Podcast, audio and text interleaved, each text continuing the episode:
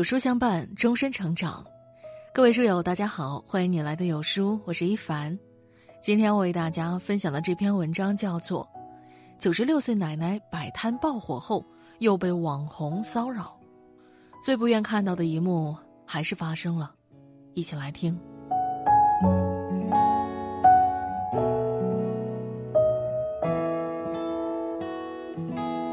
还记得前几天刷爆全网的九十六岁摆摊奶奶吗？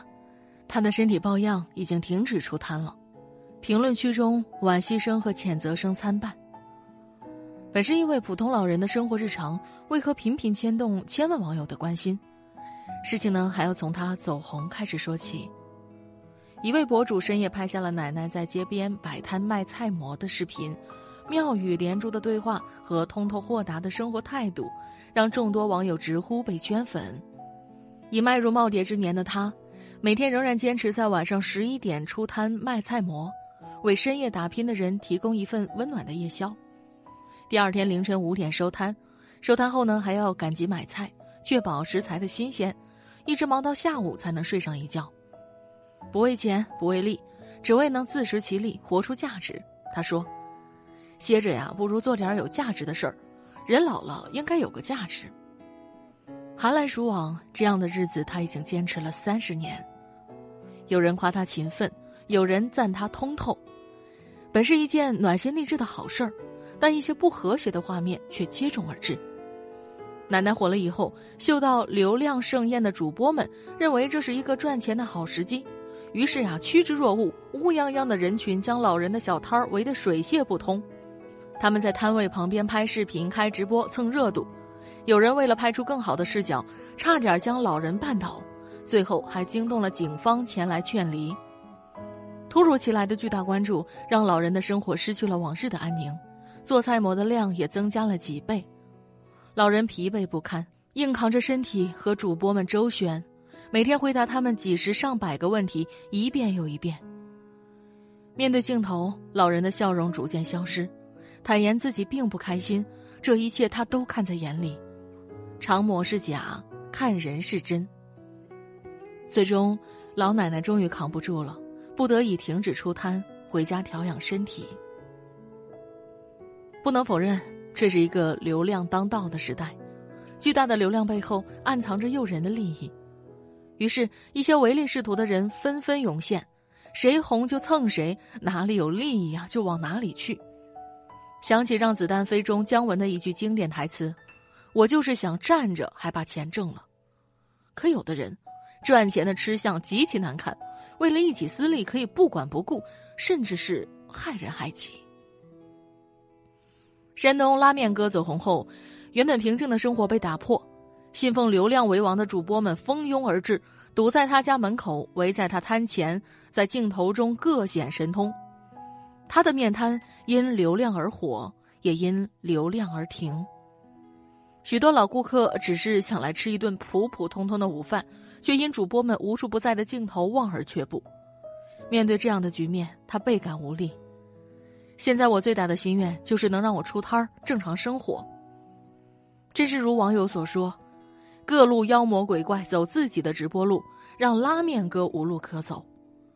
还有处境更艰难的草根明星大衣哥，在他成名后，慕名而来的人络绎不绝，有的是本村村民，有的是游客，有的是远道而来的粉丝，每天数百人把家门口围得水泄不通。他们拿起手机直播，疯狂喊着刷礼物，希望能靠着大衣哥的人气涨粉。有网友说，比大姑娘出嫁的场面都热闹。一夜爆火的小马云也曾风光无限。但当流量的光芒逐渐褪去，这个农村孩子也逐渐退出了大众视野。当他再次登上热搜，竟是因为智力障碍被无情抛弃。本就处境凄凉，却又有很多人蜂拥而至，拍摄他、消费他，势必榨干他的最后一滴价值，蹭光他的最后一点热度。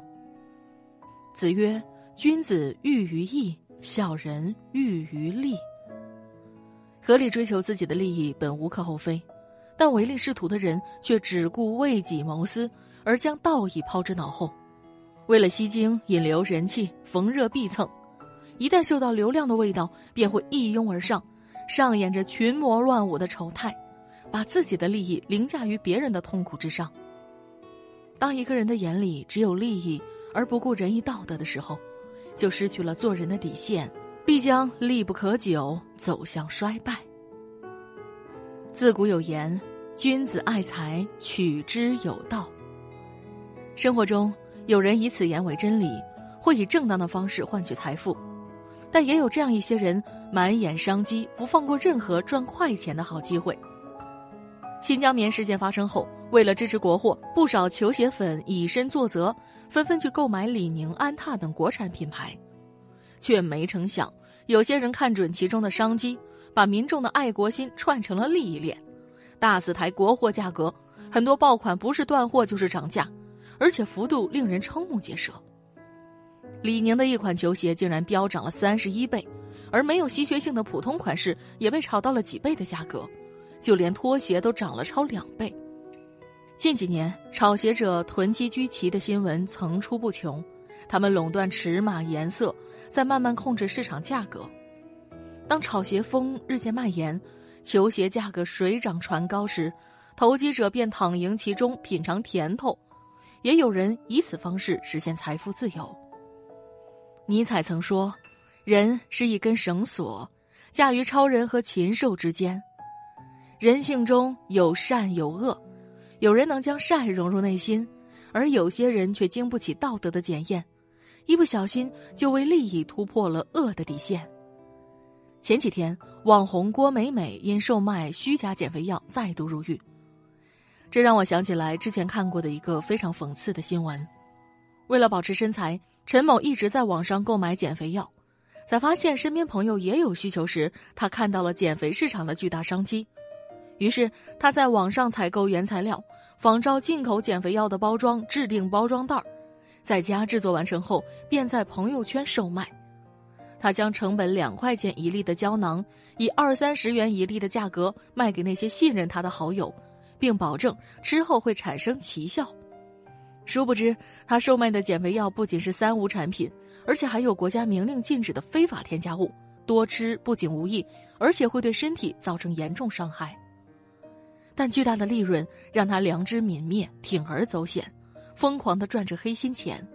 在被警方抓获时，他刚刚买了一辆奔驰汽车。都说富贵险中求，但险中求来的不只是富贵，还有险滩。弗洛伊德曾说，良心是一种内心的感觉，是对于躁动于我们体内的某种异常愿望的抵制。欲壑难填。物欲横流的社会里，欲望在所难免，但要有止境。孟子曰：“人有不为也，而后可以有为。”金钱有一半是天使，一半是恶魔。赚钱是好事，但赚钱也需要基本的道德和底线，不要将良知踩在脚下，把人性抛在脑后。作家桐华曾在书中写道：“这个世界，黑暗总是与光明共存，我们无法逃避黑暗，但是我们永远可以选择拥抱光明。就像老奶奶一样，面对生活被打扰，她却一直面带笑意，却也有人从中看出端倪。她的笑容里，有对这个世界的善意，也有深深的隔膜。生活也许让她有过困顿。”却也没有扼杀她的豁达和正直。纪录片《遇见你》中讲过一个感人的故事：重庆棒棒冉光辉靠帮人搬运货物为生，为了多挣些钱，他每天背着轻则几十斤、重则两百多斤的货物上楼爬坡，走遍城市的每个角落。清晨六点出门，深夜才能回家，通宵达旦也是常事。因为长期用力，他的手指也已经严重变形。虽然很辛苦，但他从未想过走捷径，因为只有靠自己努力赚来的钱，才会让他觉得踏实。靠着一个肩膀、一双手、一身力气和拼劲儿，他用十年扛出了一套房，也为家人扛起了一片天。这让我想起摆摊奶奶说的一句话：“只要是钱来的正道，没有不容易的事儿；来的不正道，再容易也不容易。”令人警醒。当一个人对利益的理解可以凌驾于基本的道德之上，那势必只会辉煌一时，陷落一世。挣钱需要合理正当的方式途径，更需要我们源自内心的善良。人生在世，诱惑万千，守好自己的底线，如此才能福气相伴。点亮再看。愿这个世界上的每个人都能站着赚钱，也为那些靠自己的双手撑起家人幸福生活的人点个大大的赞。